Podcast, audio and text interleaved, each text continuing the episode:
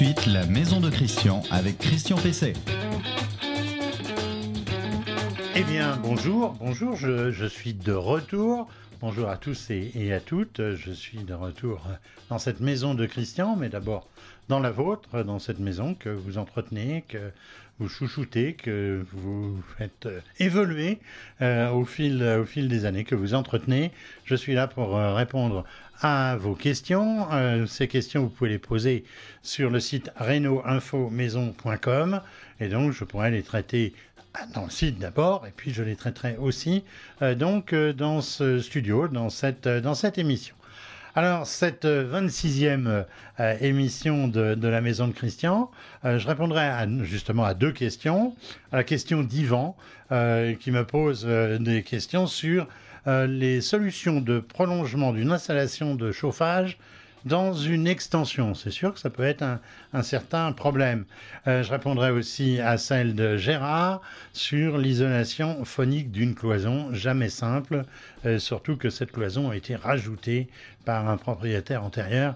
On traitera de cela euh, tout à l'heure. conseil de la semaine, je vais vous parler aujourd'hui des rafraîchisseurs alternatives à la climatisation. Vous verrez que ça peut être très, très intéressant. J'aurai un invité, comme euh, toutes les semaines, euh, Ronan Scavenec. Bonjour. Bonjour. Vous êtes, euh, vous êtes responsable de marketing chez Butagaz, c'est cela? Tout à fait. Et donc, avec vous, eh bien, on va parler du gaz vert. Parce que quand on pense Butagaz, on pense bah, bouteille de butane, de propane. Et on va voir qu'il y a maintenant aussi du gaz vert dans, dans, dans ces bouteilles. Euh, je finirai par l'info du jour. Alors euh, aujourd'hui, euh, un événement tout à fait surprenant, la pénurie de bois dans la construction. On verra que c'est assez dramatique et que c'est en train de bloquer un certain nombre de chantiers. Je vous expliquerai pourquoi. Le conseil de la semaine. Alors le conseil de la semaine, c'est de parler de rafraîchisseurs, euh, surtout en cette période où il commence à faire euh, un peu chaud. Euh, par définition, eh bien, un rafraîchisseur, c'est pas un climatiseur, c'est un appareil mobile. ça peut exister aussi en fixe, mais là c'est plutôt dans le tertiaire. C'est un appareil donc mobile. Ça se présente un peu comme, comme une clim ou comme un, un déshumidificateur. et ça traite l'air par la méthode adiabatique. C'est un terme qu'on va voir apparaître, je pense, euh, euh, progressivement. Euh, traitement adiabatique de l'air ou rafraîchissement par évaporation. C'est plus simple quand même. Hein. Alors le principe, eh bien, c'est que l'air chaud de, la pièce eh bien, est propulsé par un ventilateur à travers un échangeur humide. On peut appeler ça un tampon, une sorte de filtre euh, textile euh, mouillé, et en s'évaporant, eh bien, l'eau absorbe euh, les calories qui sont présentes dans l'air, ce qui le rafraîchit. On peut même tester avec un ventilateur ordinaire en tendant un torchon mouillé devant, ça, ça rafraîchit davantage, sauf que là, il faut mouiller périodiquement le torchon c'est pas extrêmement euh, commode. Alors, euh, les, euh, les avantages, eh ils sont nombreux. Ça consomme très peu d'électricité. Il n'y a pas de compresseur, il y a simplement un ventilateur. ça prend moins de place qu'un un climatiseur mobile. il n'y a pas besoin de sortir vers l'extérieur. Ça, c'est un, un, problème pour les clims mobiles que vous connaissez bien. ça fait beaucoup moins de bruit. Ça, c'est pas mal non plus. ça génère un flux d'air frais, mais pas glacé. c'est donc plutôt agréable. Et surtout, c'est beaucoup moins cher aussi euh, qu'un climatiseur. Le principal inconvénient, c'est bah, justement que c'est pas un climatiseur. Euh, ça veut donc dire que ça ne permet pas d'abaisser la température de façon significative. Ça crée plutôt un sentiment de, fraîcheur, euh, un abaissement de, relative de la température au niveau, euh, au niveau de la peau. Alors pour euh, obtenir un peu plus de rafraîchissement, il existe des modèles dans lesquels il y a un bac à glaçons. Donc on remplit euh, le, bac à glaçons et donc du coup l'eau qui, qui va s'évaporer, eh bien elle est plus froide, donc elle absorbe un peu plus de calories. Euh, qui dit réservoir eh bien, doit conduire à, s'intéresser à son volume. Il faut quand même qu'il y ait un certain, volume, à ce qui génère l'autonomie, et puis surtout à penser à le vidanger, enfin ça, le vider, quoi, tout simplement, après chaque utilisation pour éviter qu'il y ait une forme de euh, croupissement, on va dire, mais qui pourrait développer euh, des germes. Enfin, il faut noter qu'un rafraîchisseur, ça s'entretient. Il faut remplacer les filtres périodiquement. Et ça, c'est à peu près pour tous les appareils, que ce soit les clims ou que ce soit donc les rafraîchisseurs. Votre question à Christian Pesset.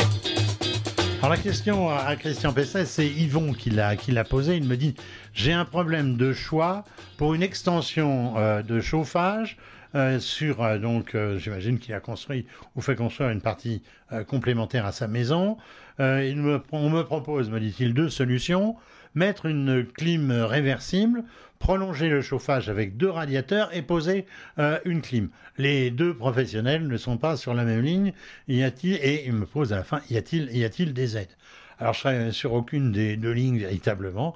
Je dirais que le plus logique, d'abord, quand c'est possible, euh, c'est toujours de prolonger son installation euh, de chauffage, réinstaller, faire réinstaller deux radiateurs, à condition évidemment que la chaudière soit suffi- suffisamment puissante pour, euh, pour le supporter, et puis à condition aussi que ça ne déséquilibre pas l'installation en matière de longueur, donc de distribution du liquide caloporteur, c'est-à-dire c'est-à-dire de, de l'eau chaude. Et puis je pense qu'une fois que ça c'est fait, hein, si c'est simplement pour l'été, pour les moments où il fait euh, très froid, eh bien on peut mettre un, rafraîchisseur ou bien un climatiseur, y compris un climatiseur mobile. C'est peut-être pas la peine d'installer une clim réversible euh, alors qu'on peut simplement prolonger euh, son installation et mettre ce moyen de rafraîchissement complémentaire.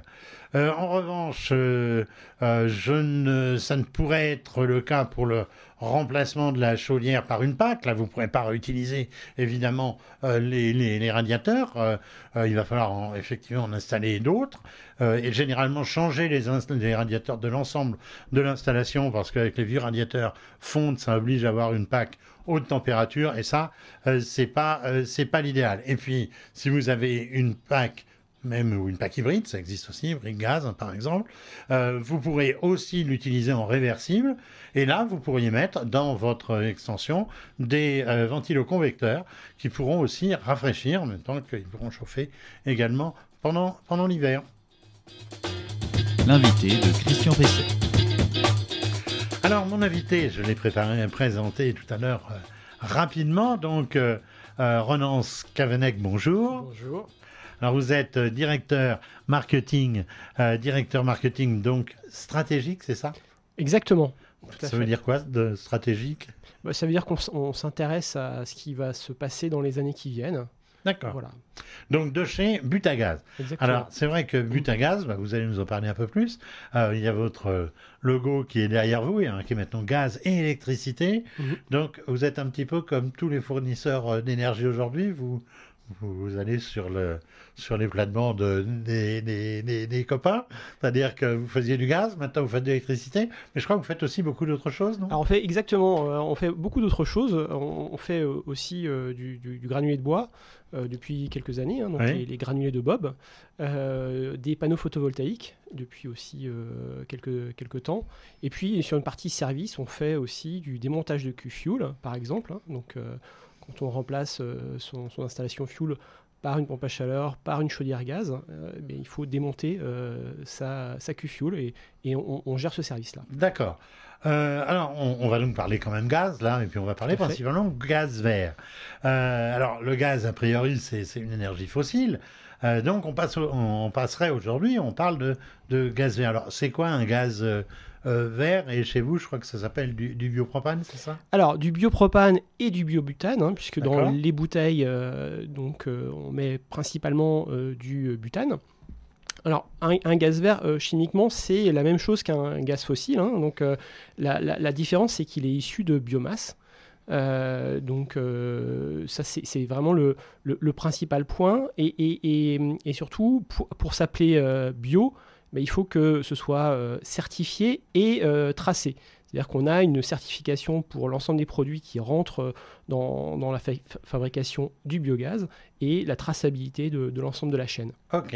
Alors, j'ai vu dans, dans votre site, parce que je suis allé quand même m'informer sur ce que vous faisiez, alors j'ai vu que vous parliez de biopropane issu d'huile végétale. Oui. Alors, c'est quoi cette huile?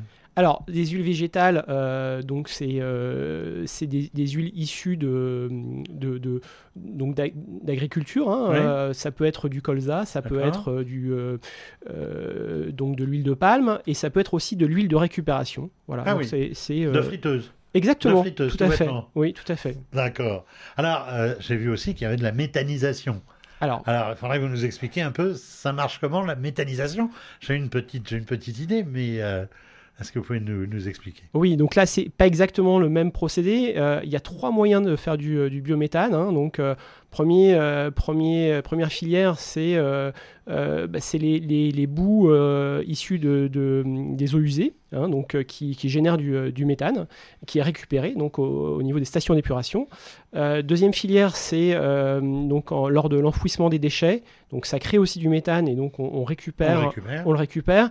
Euh, Nous, en ce qui nous concerne chez Butagaz, nous, on, on- on utilise plutôt du, du biométhane agricole, hein, dont on a euh, 11 sites de, de production euh, avec lesquels On on, va y des venir, contrats. ça, Voilà. va venir aussi. Mais alors, est-ce que ce, est-ce que ce, ce biopropane, euh, ce gaz vert, Oui. euh, est-ce qu'il a les mêmes propriétés que le gaz naturel ou que le gaz liquide que, euh, que vous utilisiez, que vous utilisez encore, évidemment? Alors, pour, pour un, un particulier, pour un utilisateur de, de- de gaz en, en général, c'est exactement les mêmes rendements, les mêmes propriétés chimiques, hein, je, je le disais tout à l'heure. Donc, ça, ça va, ça, Ça ne change rien, c'est les mêmes installations. Donc, quand vous, quand vous passez du, euh, d'un produit fossile à un produit bio, euh, pour, pour vous, en tant qu'utilisateur, ça ne change rien. D'accord. Alors, euh, vous avez parlé de 11 sites de, de- méthanisation.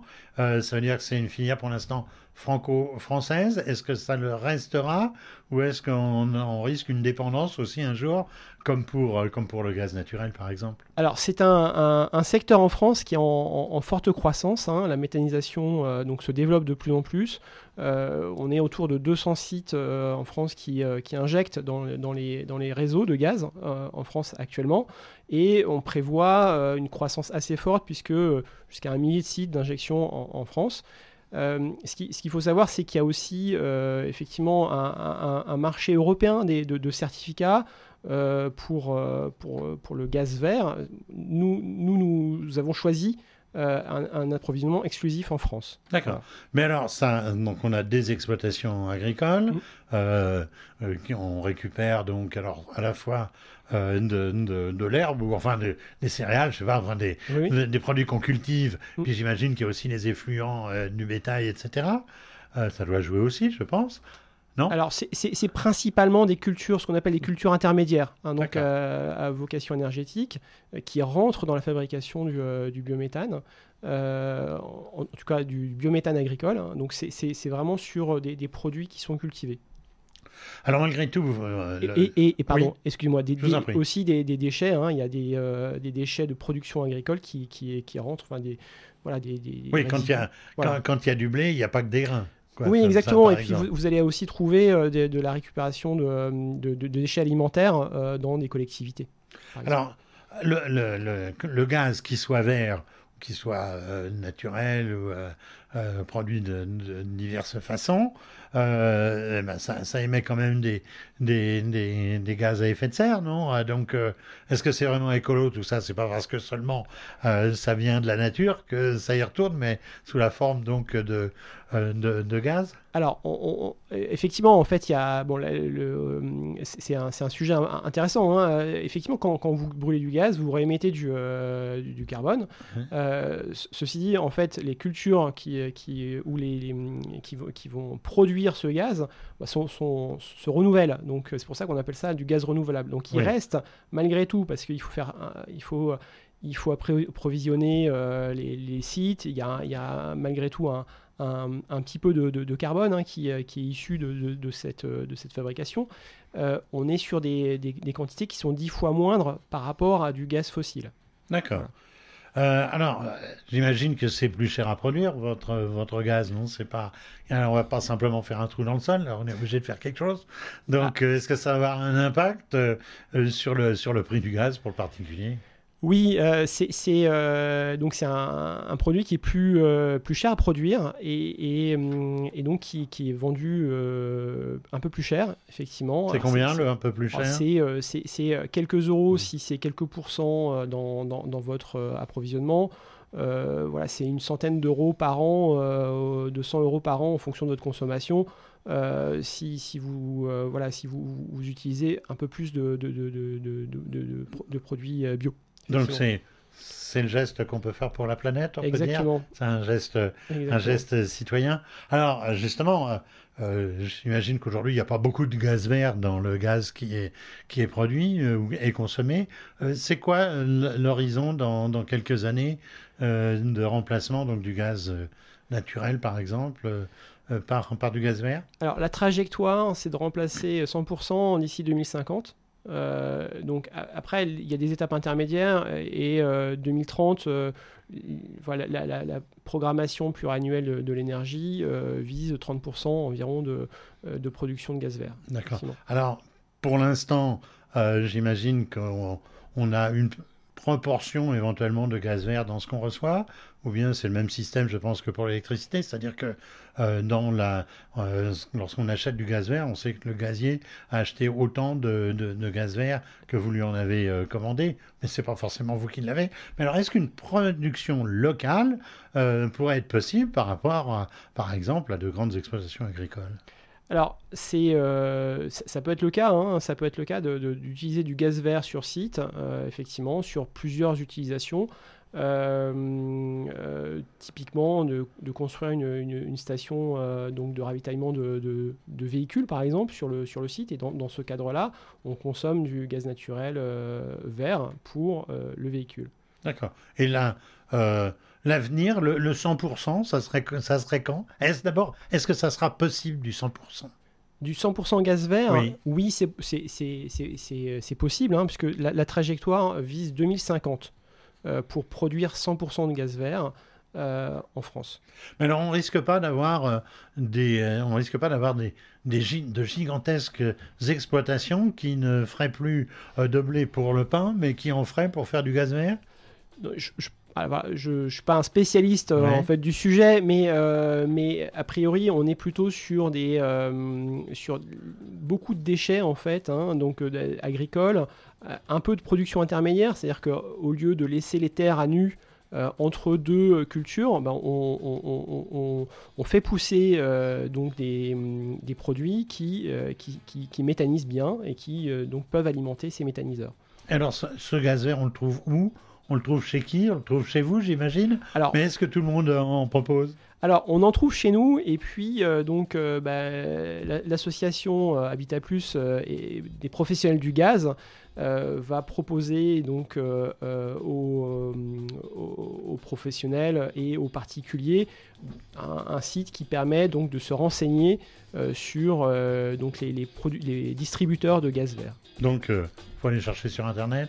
Exactement, donc sur, euh, sur professionnels du gaz, oui, tout à fait. Professionnel du gaz. Et puis chez vous, j'imagine Et vous chez nous, avez- tout à fait. Vous avez aussi un, un site, j'ai vu, qui est, qui est d'ailleurs euh, pas mal fait. Euh, merci euh, Ronan Skavenek. hein, je rappelle, vous êtes directeur marketing stratégique chez Butagaz. Votre question à Christian Pesset. Alors la, la question euh, qui m'est posée euh, par Gérard, c'est l'ancien propriétaire de notre maison a divisé un appartement en deux. Euh, L'une des anciennes pièces a été coupée en deux par une double cloison de briques rouges espacée d'environ 10 cm, hauteur 4 mètres. Quand même. hein. Comment faire pour améliorer l'isolation phonique, sachant en plus que le parquet en chêne est commun aux deux pièces? Pas facile, dit Gérard. Effectivement, euh, pas, facile, parce que euh, l'isolation acoustique ou phonique, hein, c'est la, même chose, de deux pièces mitoyennes au plancher commun, euh, c'est effectivement euh, pas simple et même impossible pour ce qui est des bruits qui se transmettent euh, par le plancher. Donc de ce côté-là, faut pas escompter des, merveilles. En revanche, Gérard, il a une chance, c'est qu'il a parlé d'une cloison, d'une cloison, d'une double cloison en briques plâtrières. Briques plâtrières, c'est des briques de 5 cm d'épaisseur, séparées par 10 cm.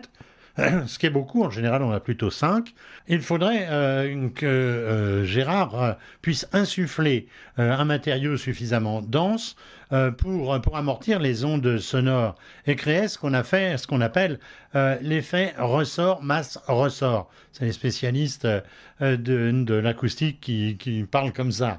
Alors, qu'est-ce qu'on y met à ce moment-là? Ben, On peut y injecter de la mousse, de, de la ouate de cellulose, des flocons de laine de verre, de la mousse euh, de, polyuréthane, enfin tous ces isolants qui vont donner de la masse euh, donc à la cloison et qui vont amortir euh, le bruit. Alors ce type d'opération, ça se fait assez facilement par un professionnel. Il fait, il fait des trous en haut, de, en haut de la cloison, et puis il injecte donc, il insuffle en quelque sorte le, produit isolant. Attention, en l'occurrence, il faut que vous ayez l'accord de l'autre propriétaire, parce que cette cloison, bah, elle, vous est, elle vous est effectivement commune. Vous pouvez aussi peut-être, s'il est sympa, lui demander de partager les frais parce que il va en profiter euh, aussi. Alors je vous conseille surtout quelque chose d'important, c'est de faire un joint d'étanchéité en périphérie donc de la de la cloison, un peu comme le joint euh, sanitaire dans une salle de bain parce qu'on n'imagine pas, mais le bruit s'infiltre le moindre interstice et donc ce, joint d'étanchéité va vous permettre euh, la meilleure isolation phonique possible. Voilà les solutions que j'ai pour la cloison, pour le plancher. Je vais le dire, j'en ai pas spécialement. L'info du jour. Ah, l'info du jour. Alors, euh, on nous a encouragé à construire des maisons en bois. D'ailleurs, ça a marché puisque euh, tout récemment, euh, les chiffres étaient de 11% de maisons individuelles construites euh, en bois et 20% des agrandissements, des extensions. On en parlait une euh, tout à l'heure. Alors la, maison bois, c'est une bonne solution. C'est une solution bonne pour en termes d'isolation thermique, un peu moins bonne en termes de déphasage, c'est-à-dire qu'il fait, il fait un peu chaud. Euh, ça répond parfaitement aux règles écologiques actuelles, euh, notamment sur le bas carbone et aussi sur celle du confort et des économies d'énergie, notamment de chauffage. Mais un coup de frein est actuellement euh, donné avec l'émergence d'une véritable pénurie du bois, alors dont les causes sont multiples. La première euh, cause, on parle actuellement d'achat massif euh, des États-Unis euh, sur le marché du bois européen, parce qu'ils sont en bisbille. ça va peut-être s'arranger maintenant, mais avec le Canada, qui a mis une taxe énorme sur le, bois d'œuvre, donc que les, États-Unis achetaient, au, Canada. Donc ça, ça a déjà fait grimper le prix du bois de pratiquement 20% en Europe. Euh, il y a eu le blocage temporaire du canal de Suez, qui fait qu'il y a encore, il y a eu beaucoup de retard sur les, sur les livraisons. Les cargos sont restés bloqués euh, plus que même le, blocage du canal, parce qu'il a fallu euh, évidemment expurger tout cela. et puis, il y a autre chose, c'est une, on, marche sur la tête, c'est une aberration totale. imaginez qu'en France, eh ben, on coupe nos arbres et puis on les envoie en Chine pour en faire des planches et des madriers. Oui, c'est comme ça. Hein, alors qu'est-ce qui se passe aujourd'hui? Bien, d'abord il y a l'affaire du canal de Suez, mais il se passe aussi que ben, les Chinois ils manquent de bois aussi du coup. Euh, alors qu'est-ce qu'ils font? Eh Ils font de la rétention, et donc on a du bois qui est bloqué euh, entre la Chine euh, et la France. Alors ça prend une tournure. J'avais prévu de faire de, faire cette chronique il y a déjà plusieurs semaines, et ça prend une tournure véritablement catastrophique au tel point que ça prend une tournure nationale. Le, le ministre de l'économie, Monsieur le Maire, a déclaré La règle doit être la solidarité entre les acteurs. Amortir au mieux le choc de la crise sur l'ensemble des acteurs. Ça, c'est une, phrase de politique, hein, parce que je vois très bien ce que ça peut vouloir dire. Et surtout que la euh, pénurie de certains matériaux de construction, dont le bois, sera considérée comme un élément de force majeure dans les, marchés, dans les marchés d'État, mais du coup, ça va le devenir aussi dans les marchés tout court. C'est-à-dire que si vous faites construire en ce moment une maison bois, eh bien, évidemment, s'il euh, n'y a plus de bois, ça sera un, élément euh, de force majeure et vous ne pourrez certainement pas faire jouer les pénalités. Alors voilà, la, la maison euh, de Christian, épisode 26 euh, touche, à sa fin. La semaine prochaine, vous aurez une, nouvelle émission. Alors je remercie euh, Vincent à la technique et Adrien à la préparation de l'émission. Euh, vous pouvez évidemment retrouver cette émission sur le site reno-info-maison.com, sur les principales plateformes de podcast.